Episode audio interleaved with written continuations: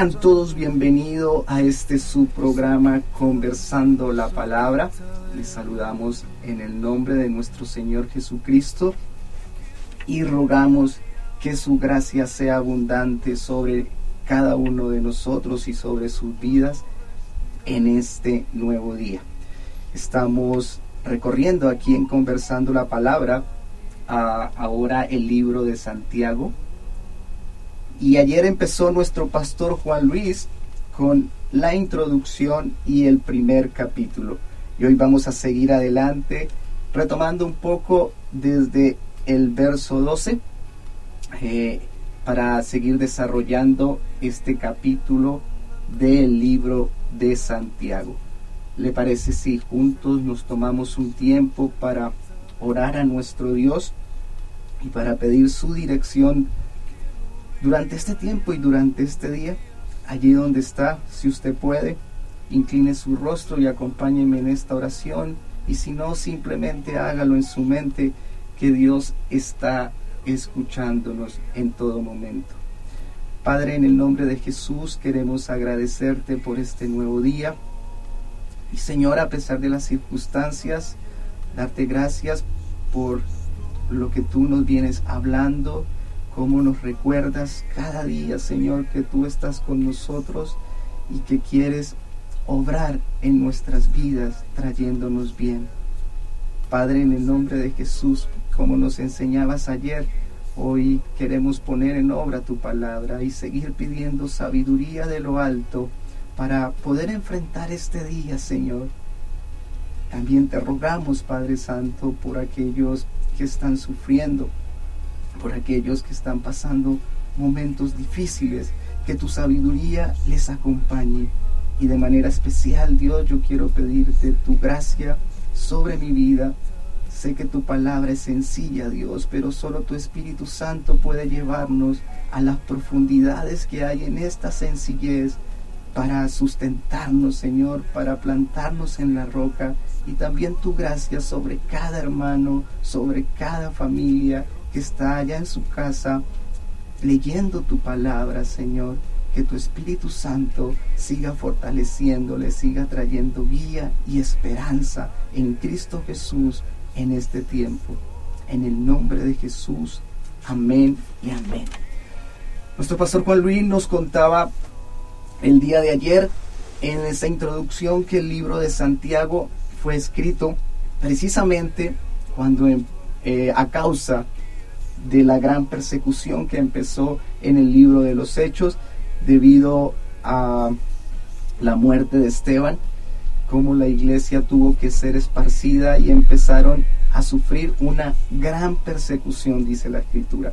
Entonces, eso nos lleva a entender que el libro de Santiago fue escrito y guiado por el Espíritu Santo para su iglesia en un momento difícil, en un momento de prueba. Y con ese sentir vamos a acercarnos hoy, a, como hemos orado, pidiéndole al Señor que nos ayude a seguir encontrando esa guía y a seguir aferrándonos a sus promesas y a su palabra, porque Santiago, como pastor de la iglesia en ese momento, escribió estas palabras sabiendo que el Señor lo estaba guiando y esto era lo que su iglesia necesitaba para seguir adelante y para entender lo que estaban viviendo. Una de las cosas que aprendíamos ayer es que en el Señor las pruebas son para bien, que Dios quiere obrar a través de ellas para forjar en nosotros, para llevarnos a la perfección de la vida cristiana, para seguir cumpliendo el propósito de Dios. Por eso podemos tener sumo gozo.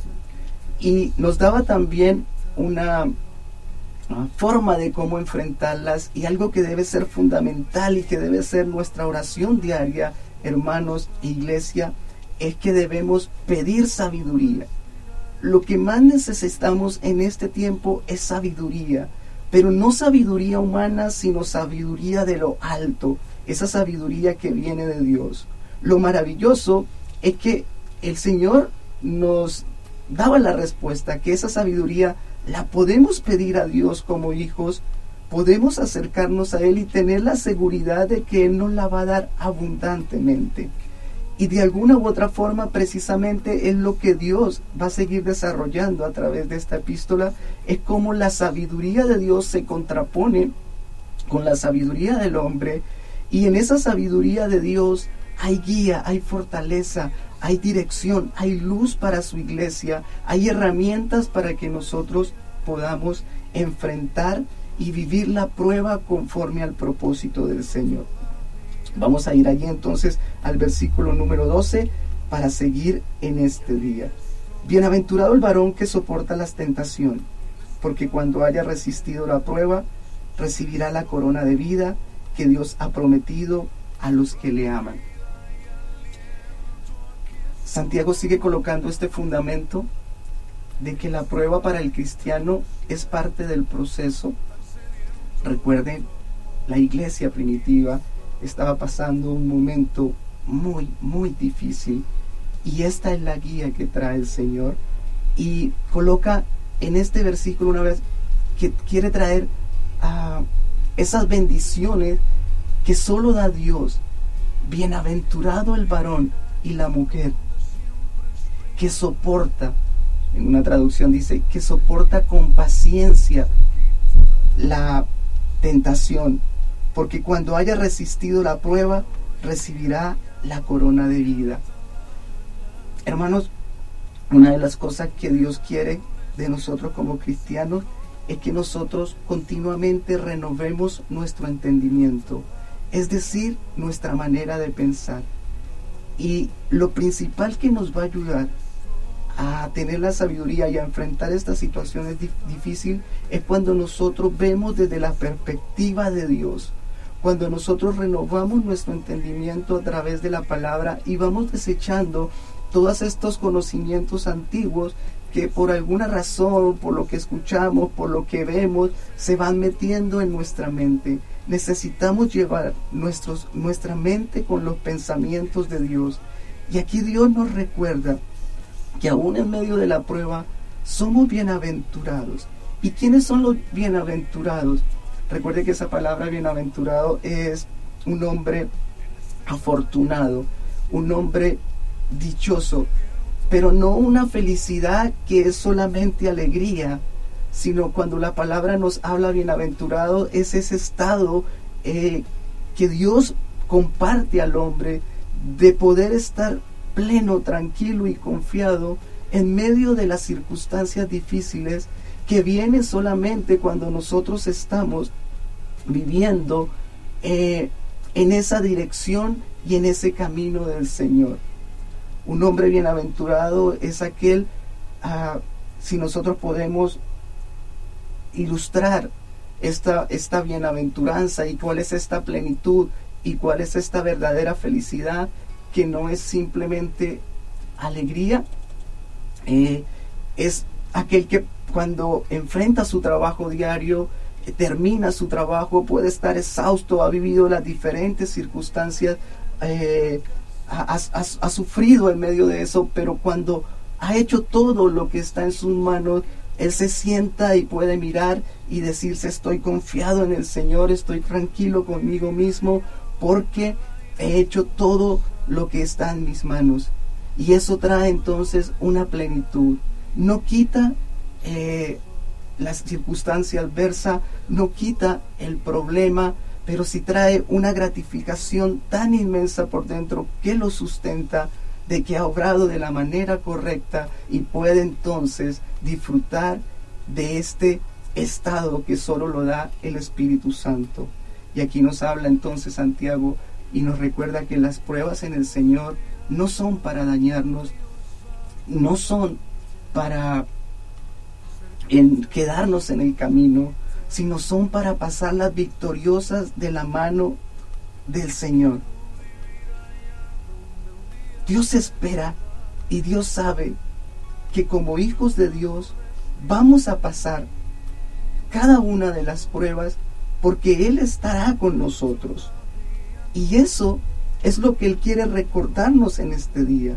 No es el término, no es donde vamos a estar quedándonos en el camino, vamos a resultar faltos, sino que de la mano del Señor vamos a salir adelante. Y junto con esa promesa entonces nos recuerda esta advertencia eh, de que debemos perseverar en medio de la prueba, perseverar en el Señor. Y la manera como debemos perseverar, como lo dice otra versión, es perseverar con paciencia. Pero no solamente es resignarnos cuando nosotros vemos desde la perspectiva de Dios ah, y estamos en el Señor, entonces podemos encontrar todas las herramientas que Dios ha dejado para nosotros. Esa manera como Dios quiere que nosotros como, como hijos perseveremos y tengamos paciencia, eh, no es simplemente la actitud de soportar las cosas, sino la habilidad de transformarlas en grandeza y en gloria. Sacamos el testimonio de la, iglesia primitiva. Recuerde que, de ahí y es a ellos a que, al que Santiago les está escribiendo, a esta iglesia de hechos que estaban siendo oh, confrontados por seguir a Jesús y muchos estaban perdiendo la vida. Sin embargo, el Espíritu Santo les daba la sabiduría y también la fortaleza de tal manera que estaba la habilidad para transformar estos momentos difíciles en grandeza y en gloria. Un testimonio que encontramos ahí en un comentarista dice, lo que alucinaba a los paganos en los siglos de la persecución era que los mártires no morían lúgubremente, sino cantando. Uno sonreía en las llamas. Le preguntaron, ¿a qué estaba sonriendo? Y contestó, veía la gloria de Dios y me sentía feliz. Este soportar con paciencia es la cualidad que hace capaz a una persona no sólo de sufrir la adversidad, sino de conquistarla y vencerla. Y esto es lo que quiere recordarnos el Señor, que cuando nosotros estamos en Él y cuando seguimos su consejo, su palabra, Él nos da la capacidad para colocarnos por encima de la adversidad de tal manera, de tal manera de conquistarla y vencerla, no en nuestras fuerzas, sino en el Espíritu Santo. Es maravilloso como Dios se encarga por medio de sus hombres de fundamentar nuestra confianza, pero también de colocar ese fundamento de qué es lo que nos va a ayudar a sostenernos en medio de la prueba. Dice, porque cuando haya resistido la prueba, recibirá la corona de vida que Dios ha prometido a los que lo aman. Una de las cosas que ha sostenido la iglesia durante toda la vida es poner nuestros ojos en esa vida eterna. Santiago le recuerda a esta iglesia que está pasando por estos momentos difíciles y algunos que están hasta perdiendo la vida, como lo vimos ahí en el libro de los Hechos, que el don más grande que Dios nos ha dado, aquello que nos puede sostener, es cuando nosotros sacamos nuestros ojos de esta tierra y en palabras de Pablo en Colosenses dice, ponemos nuestros ojos en las cosas de arriba. Pablo lo explicaría de mejor manera y necesitamos recordárnoslo porque ahí está la sabiduría de Dios eh, contraria a nuestros pensamientos humanos o a lo que piensa a las personas. Pablo diría que lo que padecemos en este mundo no se compara en nada con la gloria venidera. Por eso Santiago dice, debemos resistir, hermanos, ¿Y cómo es la manera como resistimos? Pongamos nuestros ojos en ese galardón grande, en eso que Dios ya nos ha dado, porque cuando nosotros resistimos vamos a recibir esa corona de vida, esa corona de vida que nos lleva a poner nuestros ojos en lo más importante para el hombre, que es nuestra vida eterna. Pero también que cuando nosotros estamos con Jesús, esa vida eterna, como lo dice allá en el Evangelio de Juan, empezamos a disfrutarla aquí en la tierra, en medio de las circunstancias adversas, en medio de la prueba, porque podemos acceder a la presencia de nuestro Señor, a esta vida abundante que Dios ha prometido en su palabra para aquellos que caminan de su mano. Es por esto que en este tiempo vamos a la palabra, vamos a la escritura, porque en ella nos dice Jesús que sus palabras son espíritu y son vida. Volvemos a colocar el foco en lo verdaderamente importante. Seguimos el ejemplo de Jesús. Dice que Él fue a la cruz viendo la gloria que iba a venir. No de Él porque ella la tenía, sino cómo Él iba a compartir esa gloria también con aquellos los cuales le iban a seguir. Y ese fue el gozo que sostuvo y así fue como Dios preparó, Jesús preparó a sus discípulos en los momentos difíciles. Entonces Santiago ah, hace esa base de nuevo y por último vuelve a recordarnos que lo que nos va a sostener en medio de la prueba ah, es esta corona de vida que Dios ha prometido a los que le aman. El amor de Dios es lo que sostiene al cristiano a través de las pruebas y tentaciones. Es ese amor de Dios que nos recuerda que aun siendo pecadores, Cristo murió por nosotros, que su amor cubre multitud de pecados, que Él conoce todos nuestros errores, que Él conoce nuestras preocupaciones, que Él conoce nuestras necesidades y que aún así Él nos ama y ese amor, eh, cada vez que vemos esa cruz, nosotros nos damos cuenta que Él se ha entregado absolutamente todo. Cuando nos centramos en ese amor, entonces nosotros respondemos a ese amor. Por eso Santiago dice que esa corona es para los que aman a Dios. Y recuerde que la escritura nos dice que nosotros le amamos porque Él nos amó primero. Después de eh, seguir fortaleciendo la fe y colocando la perspectiva de las pruebas, Santiago nos va a hacer una advertencia. Y una de las cosas, de las situaciones que somos propensos a caer en medio de las dificultades. Versículo 13. Cuando alguno es tentado, no diga que es tentado de parte de Dios, porque Dios no puede ser tentado por el mal, ni él tienta a nadie. La palabra prueba y tentación en el griego original es la misma, y cada una va a depender del contexto como se traduce. la prueba en el Señor cuando viene de Dios ah, no es aquella que quiere evaluarnos para para rajarnos, como diríamos como en un tema escolar.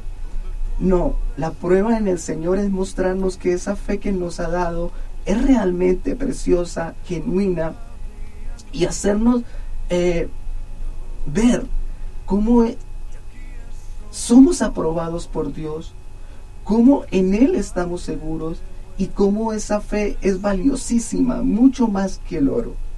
Sin embargo, esta prueba también puede entretejerse y aquí es donde hace la advertencia Santiago que tengamos cuidado porque en medio de la prueba desde la perspectiva de Dios podemos ser engañados y también se puede manifestar la tentación que es totalmente diferente.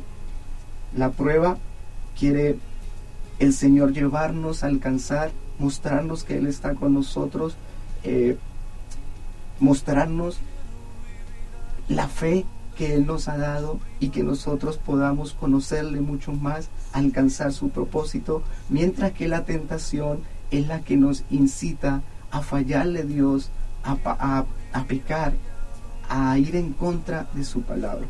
Y es por eso entonces aquí que Santiago hace este llamado y le dicen hermanos, tengamos cuidado, tengamos cuidado porque una de las cosas que ha mostrado la iglesia y de alguna u otra manera como seres humanos somos tendientes que cuando estamos en los momentos difíciles podemos ser confundidos. Y por eso Santiago está viendo que en la iglesia están sucediendo algunas cosas y él está aquí llamando la atención. Hermanos, estamos en esta prueba y Dios quiere sacarnos adelante, Dios va a orar para bien. Sin embargo, tengamos cuidado que no seamos engañados y seducidos por nuestras propias concupiscencias. Nuestro pastor ayer explicó cómo aquí esta concupiscencia es este deseo ardiente, este fuerte anhelo que se levanta de nosotros, que muchas veces quiere llevarnos a ir en contra de Dios por las circunstancias que nosotros estamos viviendo. Sin embargo, Dios siempre nos da su consejo y Dios siempre nos da su advertencia. Una de las cosas que somos tendientes nosotros como hombres cuando estamos en momentos difíciles y lo vemos desde el Edén, que somos tendientes a echarle la culpa a las cosas externas o a los demás y no a tomar nuestra responsabilidad. Y aquí Santiago está advirtiendo ahí a los hermanos. Hermanos, en los momentos difíciles somos tendientes también a, a, fallarle al Señor, pero mantengámonos firmes. Esa es la advertencia sobre todo, porque Dios tiene promesa con nosotros, pero no ignoremos, hermanos, que necesitamos eh, mantener nuestra relación delante del Señor y no podemos excusarnos. Ahí les recuerda que tenemos que tener cuidado porque la tentación sale de nosotros mismos. Él empieza a explicar un eh, consejo erróneo, un concepto erróneo que se manifestaba tanto en los judíos, pero también en el tiempo de los helenos, de que el hombre es tendiente a culpar a Dios. Y por eso entonces él explica, hermanos, cuando alguno es tentado no diga que es tentado de parte de Dios, porque Dios no puede ser tentado por el mal ni él tienta a nadie. Y lo que él quiere recordar aquí es el carácter, el carácter de Dios, sus atributos. Si hay algo que nos puede sostener en la prueba, hermanos, hermana y algún, algún amigo que nos está escuchando, es cuando nosotros conocemos a Dios y seguimos profundizando en poner nuestros ojos en Él. Dios no puede tentar a nadie ni ser tentado porque en su corazón no hay maldad. Porque Él es santo, tres veces santo, dice su palabra. Y a veces nosotros le podemos tener miedo a esta palabra. Y si bien tenemos que tenerle respeto porque eso ah, nos muestra la santidad y la perfección de Dios, cuando nosotros la entendemos de la manera también adecuada, entonces eso trae paz y seguridad a nuestras vidas.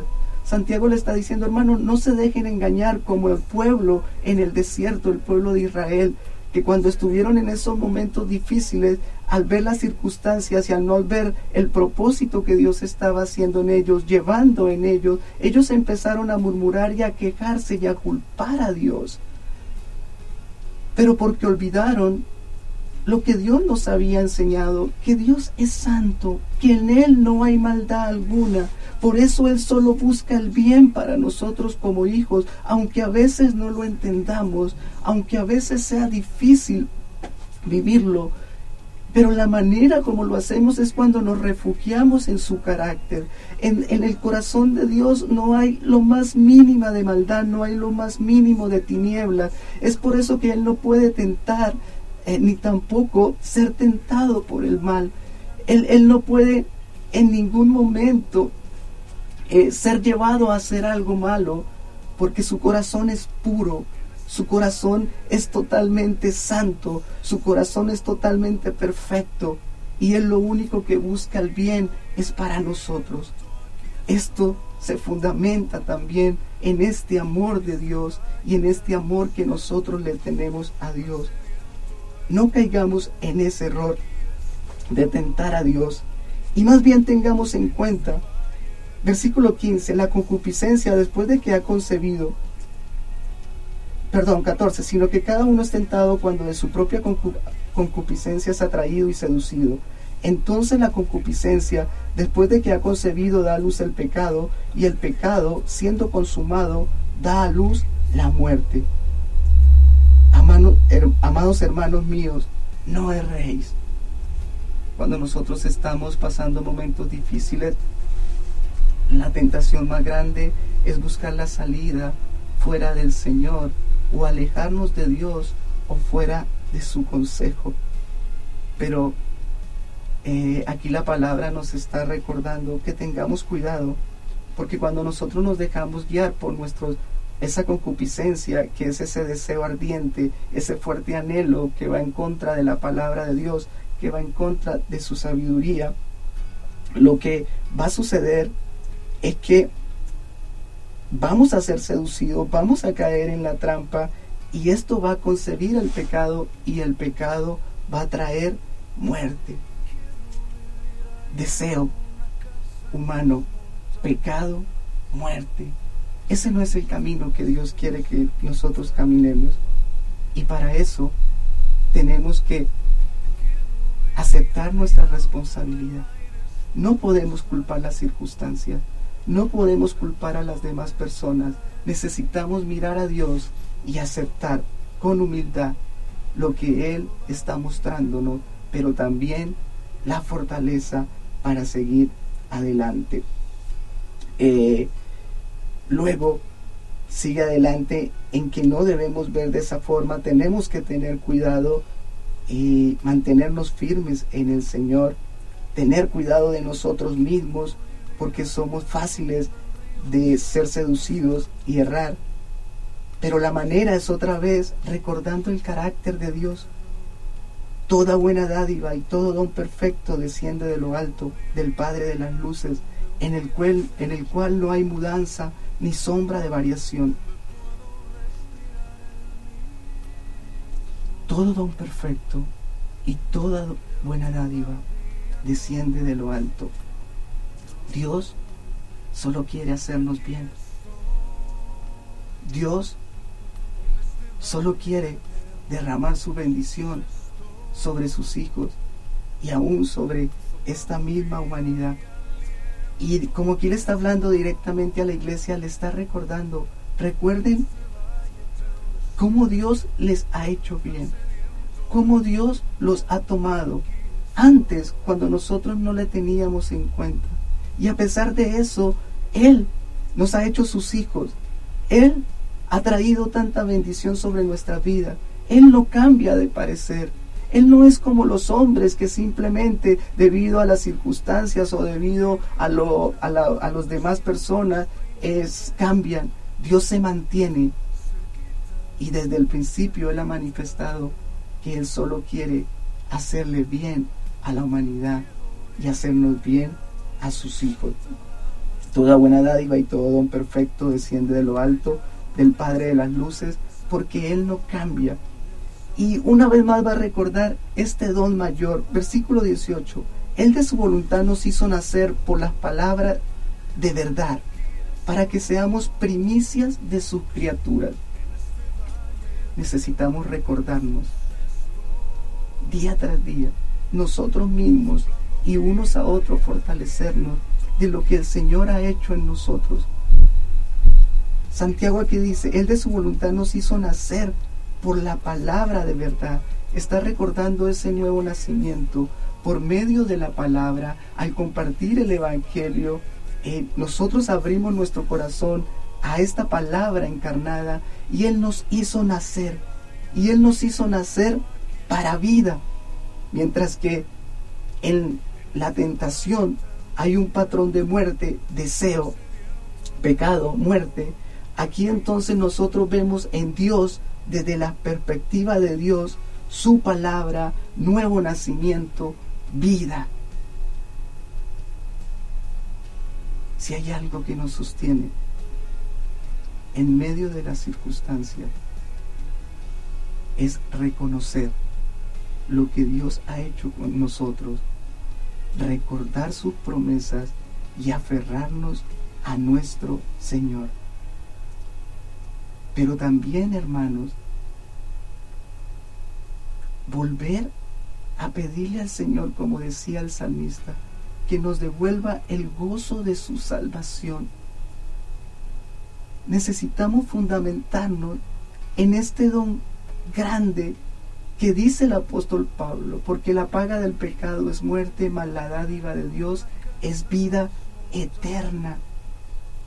Esto maravilloso que no podíamos alcanzar, que ya tenemos cada uno de nosotros en Cristo, donde entendemos el amor de Dios, donde entendemos que por más de todo lo que nosotros habíamos hecho, Él solo venía a perdonarnos y nos ha dado esta salvación tan grande donde manifiesta su amor. Y qué hermoso, porque Santiago está tomando esta figura ahí, que al nacer por medio de la palabra, es para que seamos primicias de sus criaturas. Es decir, Él nos, nos va a sustentar aquí y en la eternidad, de tal manera que vamos a permanecer. Y estas primicias viene del Antiguo Testamento, donde los primeros frutos eran apartados para Dios y consagrados a, a, Dios de tal manera que le pertenecían a Él. Ahora nosotros entendemos que no solamente somos primicias de sus criaturas, sino que somos sus hijos y que en este nuevo nacimiento Él ha obrado en nosotros de tal manera que le pertenecemos.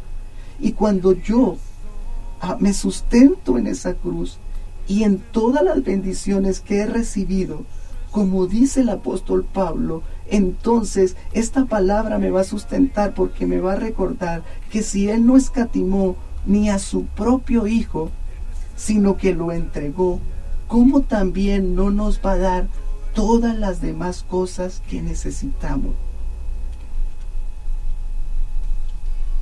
Santiago está fortaleciendo a la iglesia en el momento difícil, pero está recordándole dónde debemos poner nuestros ojos, no como un escape, sino porque eso es lo que realmente nos sostiene y nos da la sabiduría, la, la paz, la confianza de que con Cristo en cualquier circunstancia estamos seguros.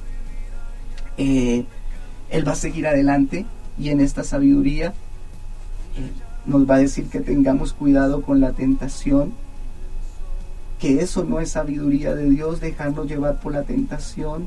Nos recuerda esta advertencia que alejarnos del Señor, fallarle a Dios es muerte.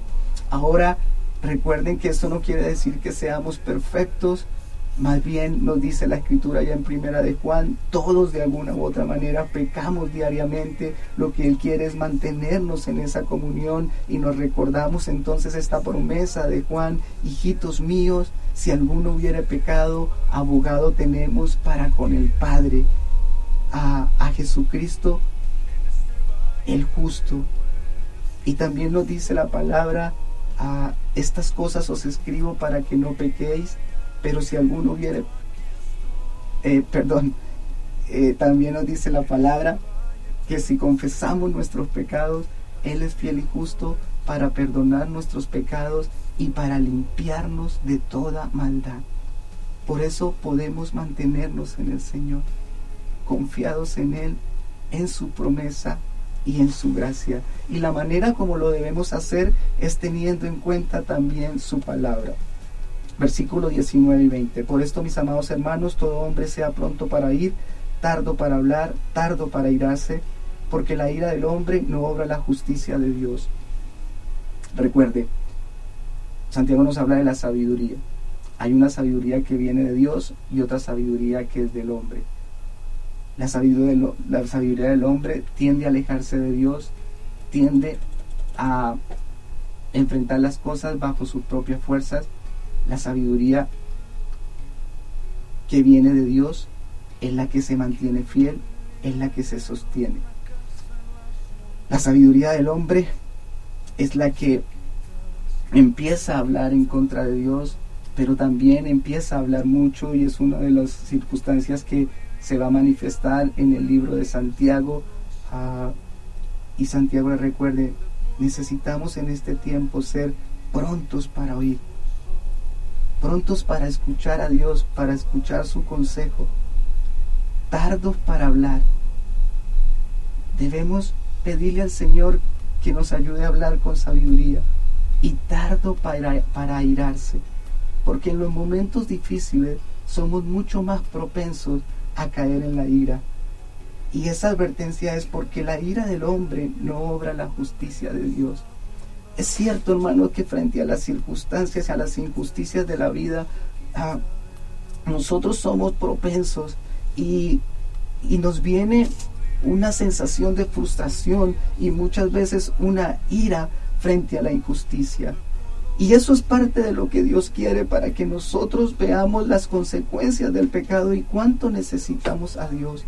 Pero tenemos que tener cuidado cuando esa ira llena nuestro corazón, como decía Santiago, de tal manera que nosotros nos escudemos en, en los demás o culpemos a los demás y nos salgamos de la palabra del Señor.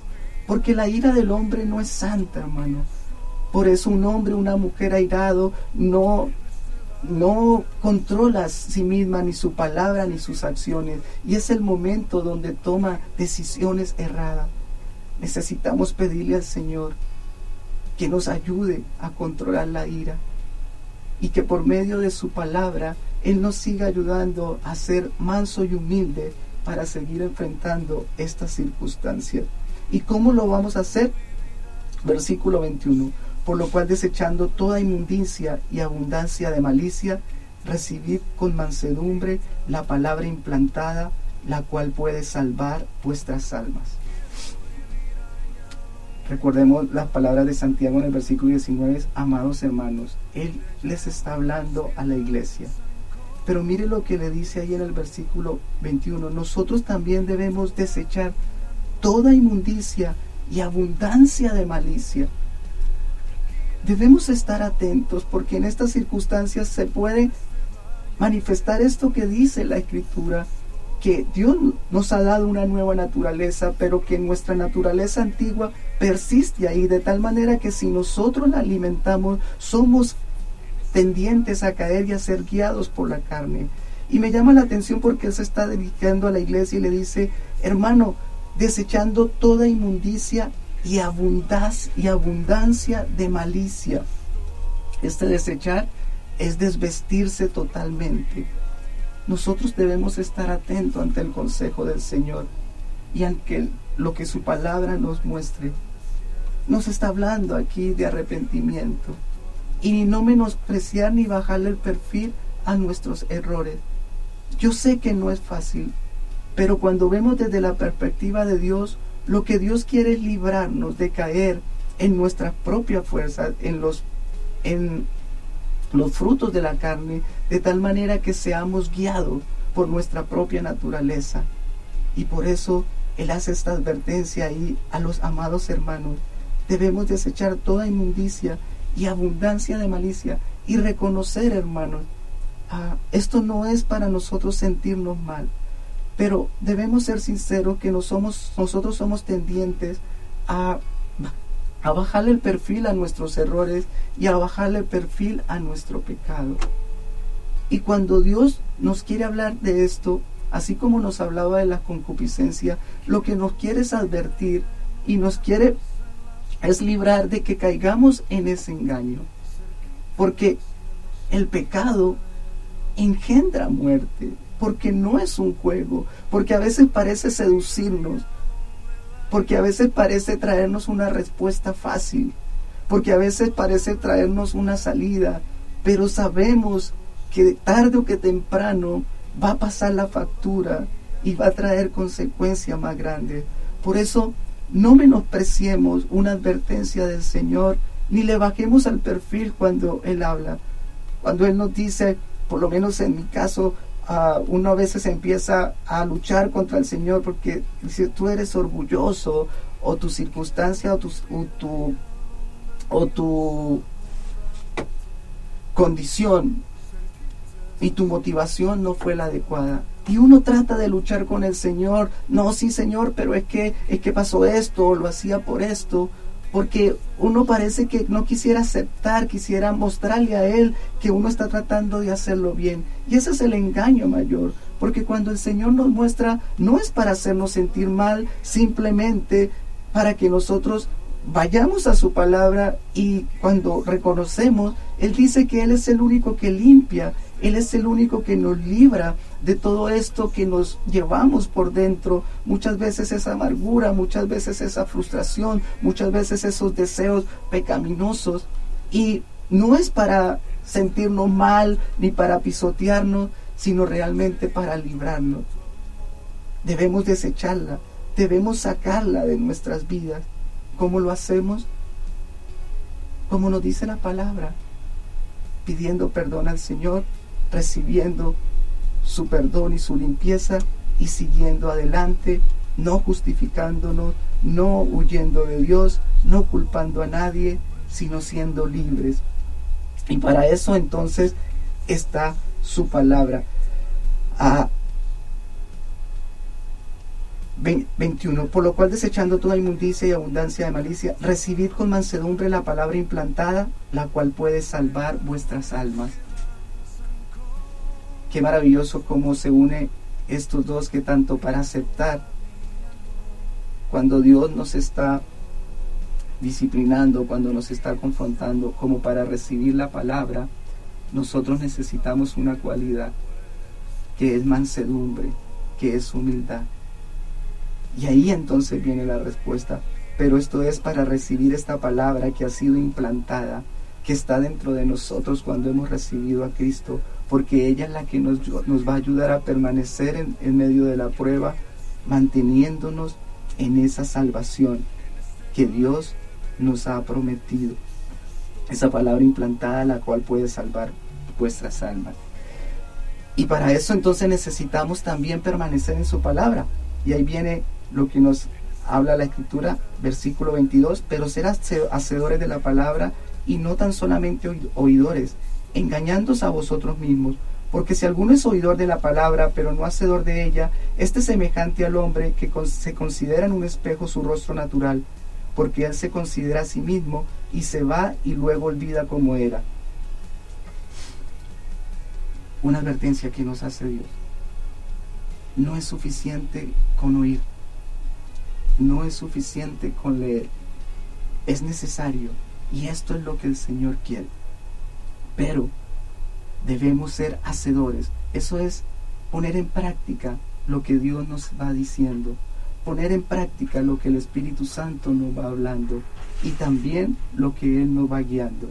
Cuando hacemos esto, entonces eh, somos realmente hacedores de la palabra, entendiendo que no es en nuestras fuerzas, sino que es en la fuerza del Espíritu Santo, que a pesar de nuestros errores, en Él podemos seguir adelante.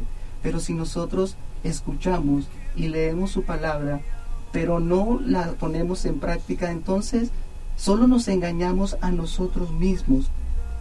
De tal manera que es como si nos viéramos en un espejo cuando nos levantamos en la mañana, estamos todos medio chascones, estamos todos con nuestras imperfecciones, nos vemos y no nos gusta, pero salimos así a trabajar y salimos adelante.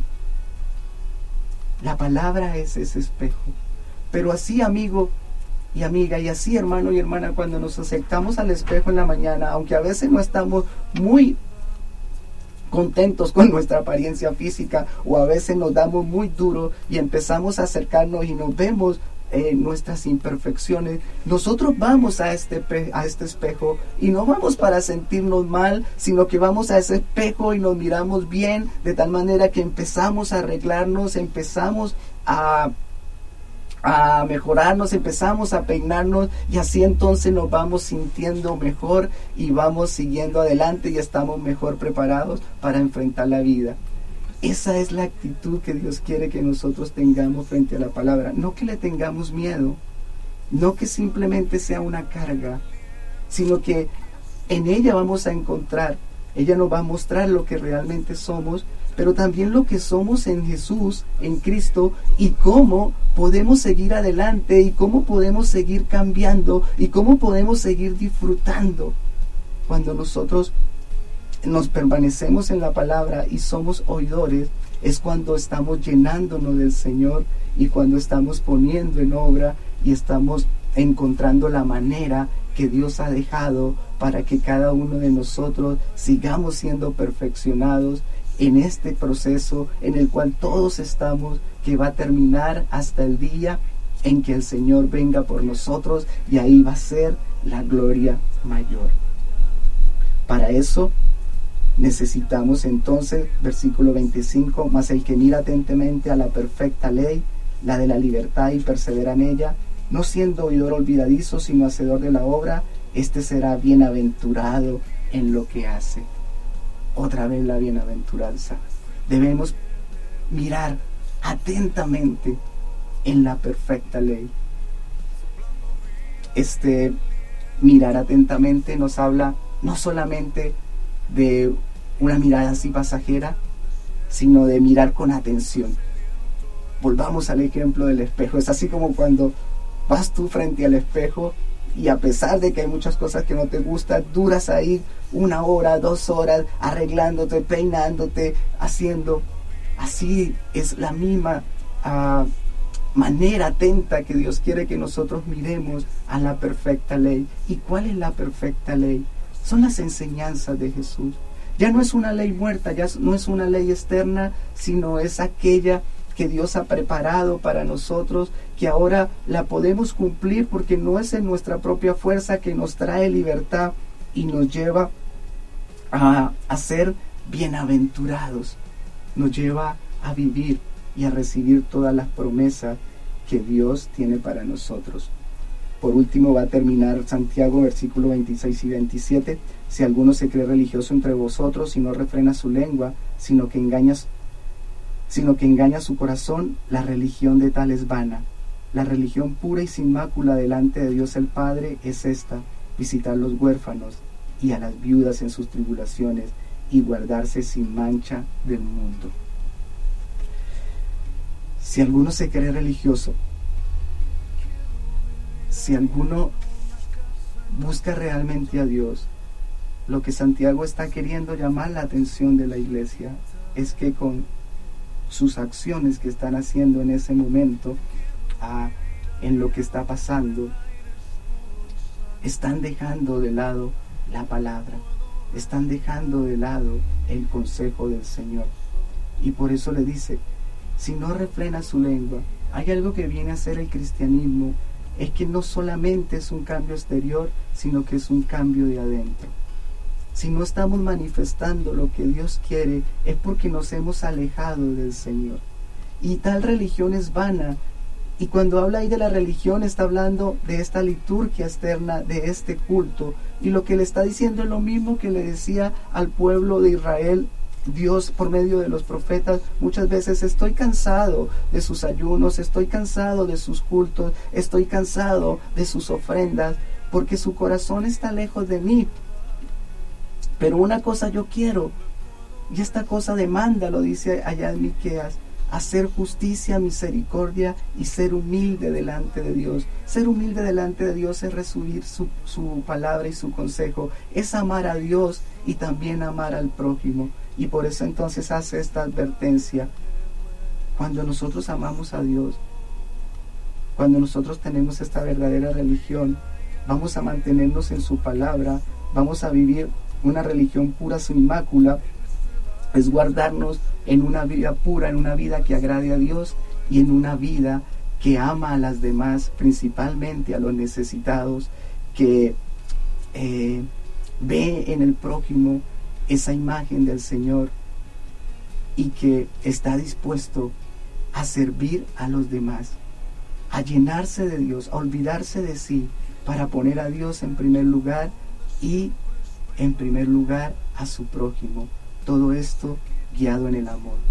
Cuando nosotros seguimos estos consejos de la escritura, entonces la prueba va a empezar a tomar un tinte donde vamos a empezar a ver la gloria del Señor, su confianza, su fortaleza, su cuidado y su consejo para seguir adelante.